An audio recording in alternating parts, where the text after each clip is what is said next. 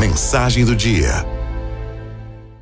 A mensagem de hoje é um texto da Rafaela Carvalho. Em 1938, pesquisadores selecionaram dois grupos de adolescentes. O primeiro grupo era composto por estudantes que tinham acabado de entrar em Harvard, uma das faculdades mais respeitadas e caras do mundo.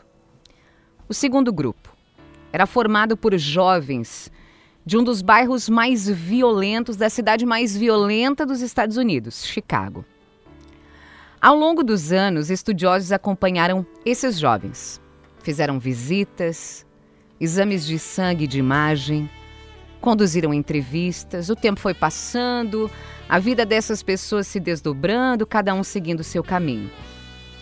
Atualmente, dos 724 homens originais do estudo, menos de 20 estão vivos.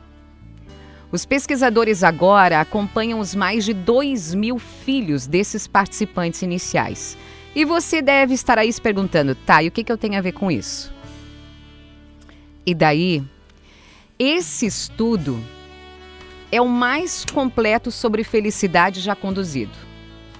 A principal conclusão dos pesquisadores do que realmente importa na vida em longo prazo?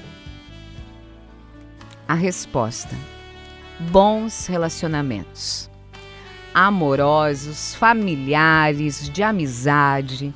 Nada, nada tem maior impacto no nosso bem-estar do que bons relacionamentos.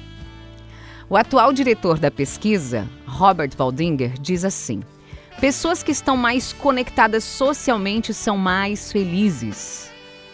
Quando olhamos para os dados do estudo de quando os participantes estavam com 50 anos, não foram os níveis de colesterol que podem prever como eles iriam envelhecer.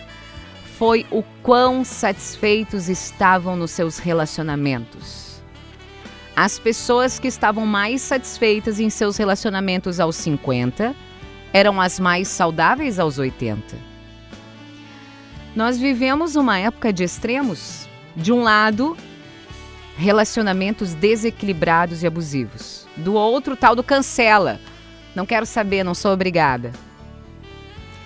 O momento em que estamos vivendo faz com que a ansiedade e o medo entrem pela porta da frente, tirem os sapatos e se sentem no sofá.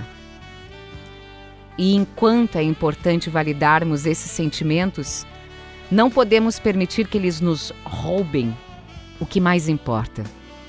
Por isso, lembre-se, enxergue e ressignifique, cuide com carinho, trate seus relacionamentos como prioridade da sua vida, porque no final das contas, eles realmente são.